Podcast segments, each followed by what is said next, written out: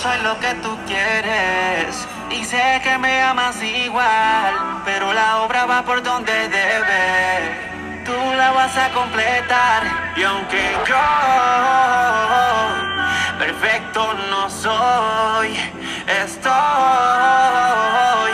donde él quiere que esté, porque a pesar de mí eh, siempre tú estarás. Yo soy para ti. Y aunque yo perfecto no soy, estoy donde él quiere que esté. Del 1 al 10, ¿qué tanto sientes que llevas una vida plena en el propósito de Dios? ¿Estás dispuesto a dejar pasar tus propios deseos para agradarlo a Él? Si tu respuesta es sí, escucha este mensaje hasta el final. Si aún no tienes clara tu respuesta, por favor, con mayor razón, escucha este mensaje hasta el final. La mejor manera de vivir, sin duda alguna, es en la santidad, la cual se puede traducir en una vida llena de pureza. Piénsalo, cuando has hecho algo que sabes que está mal y que la Biblia llama pecado, sabes que al final te fue mal. Y si aún no te ha ido, prepárate, porque el mal te alcanzará. Por eso mejor busca la santidad. El pecado es destructor y te hace enemigo de Dios. Si es difícil pelear contra Satanás, imagínate lo terrible que es pelear contra Dios. Que Él tiene el poder para vencer incluso al mismo enemigo. Hoy quiero invitarte a que estés del lado de la santidad porque Dios está contigo. Los peores problemas son causa del pecado. No te compliques, es más fácil vivir en el Señor. Búscale, reconcíliate con Él. Él no puede ser burlado. Toma la mejor decisión, renuévate y anhela la santidad para poder sembrar y cosechar lo mejor. Primera de Pedro 1, 13 al 25 nos hace un llamado a vivir en santidad. Y dice Primera de Pedro 1.13, así que preparen su mente para actuar y ejerciten el control propio. Pongan toda su esperanza en la salvación inmerecida que recibirán cuando Jesucristo sea revelado al mundo.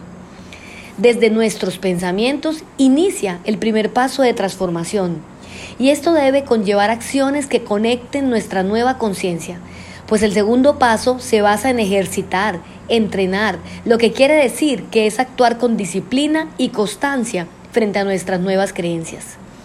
Es difícil no darse cuenta lo sencillo que es el mandato de Dios, pero luchamos a veces contra él. Hay un grupo de investigación llamado Barnard Research Group y realizaron un estudio sobre los estadounidenses y el concepto de la vida santa, y sus hallazgos son fascinantes. Cuando se les pidió que le escribieran lo que significa ser santo, la mayoría o la respuesta más común fue, no lo sé.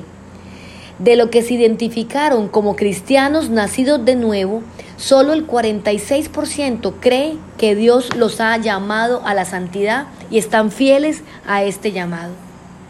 Los resultados nos muestran que un cuerpo de cristianos que asisten a la iglesia y leen la Biblia no entienden el concepto o significa la santidad.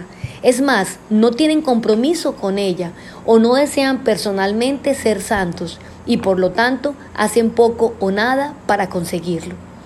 La santidad debería ser el deseo de toda persona que quiere tener una nueva vida en Cristo.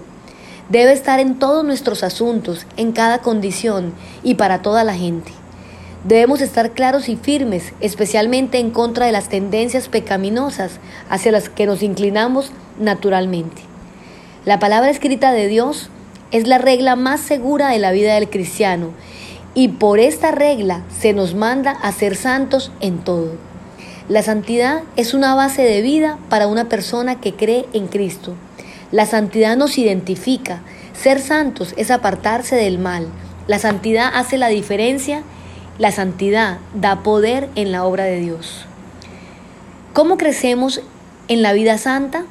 Pues primero debemos entender que lo santo no es algo que nos dice que es llegar a un estatus religioso, pero la vida santa es algo por lo que damos nuestras vidas, porque santo es lo que ya somos. ¿Quién está más motivado para que usted y yo vivamos vidas santas, es el Evangelio de Jesucristo. No buscamos la santidad desde la vergüenza, ni desde la culpabilidad cuando tropezamos. Sabemos que se supone que estamos viviendo en santidad. Dios nos ha dado una motivación mucho más suficiente. La escritura nos dice, al que no conoció pecado, por nosotros lo hizo pecado, para que nosotros fuésemos hechos justicias de Dios en él. Segunda de Corintios 5:21. Cristo, en su infinita santidad, tomó la suciedad y la oscuridad de nuestros corazones. Lo podemos resumir de esta manera. Dios tomó nuestro pecado, incluso lo que causa angustia inmediata, y lo cargó en Cristo. Él tomó su perfecta justicia y nos la dio a nosotros. Jesús no murió por nosotros porque éramos santos, murió para, por nosotros para hacernos santos. Ustedes son plenamente amados y aceptados por Dios, no por su intento de vivir santos, sino por la santidad y sacrificio de Jesús por ustedes. Entendemos verdaderamente que ahora mismo nuestra posición ante Dios es la vida perfecta y santa de Jesús, lo cual significa que estamos libres de la culpa y la condenación del pecado y estamos vestidos suficientemente en la perfecta justicia de Cristo. ¿Por qué es vital comprenderlo? Porque Dios ya nos ha limpiado y nos ha liberado para vivir una vida santa que lo glorifica.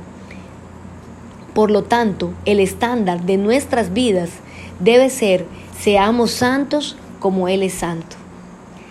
¿Alguna vez has pensado que no puedes y alguien más te anima o te obliga a hacerlo? En ese momento te das cuenta que sí podías hacerlo.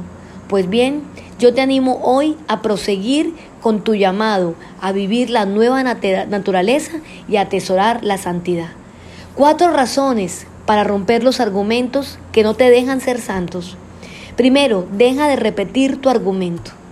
Lo que fuiste o lo que hiciste no precisamente es lo que eres. Segundo, obedece la instrucción de Dios. Sé santo porque yo soy santo. Tercero, habla de lo que Dios está haciendo en tu vida cuando recordamos siempre nuestros inicios, cuando recordamos cómo nos enamoramos de Dios o de alguien, eso hace que se active el amor. Habla de lo que Dios está haciendo en tu vida. Y por último, evalúa tus hábitos, tus conversaciones, tus amigos, tus preferencias. Evalúa todas aquellas cosas que conforman tu día a día para poder entender si cada elección, si cada decisión, si cada pensamiento, si cada palabra te está acercando a ser santo o te está alejando de esa intimidad con Dios. Oremos. Señor, en esta hora queremos darte gracias porque tú estás permitiendo que todas las personas sean hoy llevadas a tu palabra, sean hoy confrontadas con tu deseo de que vivamos una vida más sencilla. Definitivamente, Señor, cuando obedecemos tus mandamientos, cuando tomamos tu carga, nuestra vida se vuelve ligera. Hoy te pedimos, Señor, que eso sea real para cada persona que está escuchando este mensaje y que tenga la oportunidad de arrepentirse y volver a empezar. Te pedimos, Señor, perdón por las veces que hemos manchado tu nombre y te pedimos, Señor, que nos guardes de todo mal y peligro. En el nombre de Jesús, amén. Si hiciste esta oración y quieres conocer más de nosotros, te invitamos a que nos acompañes en Comunidad Cristiana de Fe Urabá. Estamos ubicados en la vía principal de Carepa, enseguida de Coca-Cola. Tenemos nuestras reuniones los miércoles a las 7 y media de la noche y los domingos a las 9 y media de la mañana, donde tenemos una experiencia dominical para toda la familia. Tenemos un espacio para tus hijos llamado Comuniquix, mientras tú te deleitas y disfrutas de la presencia de Dios. Síguenos también en nuestra página web Comunife Urabá y en redes sociales también como Comunife Urabá. Dios los bendiga. Chao, chao.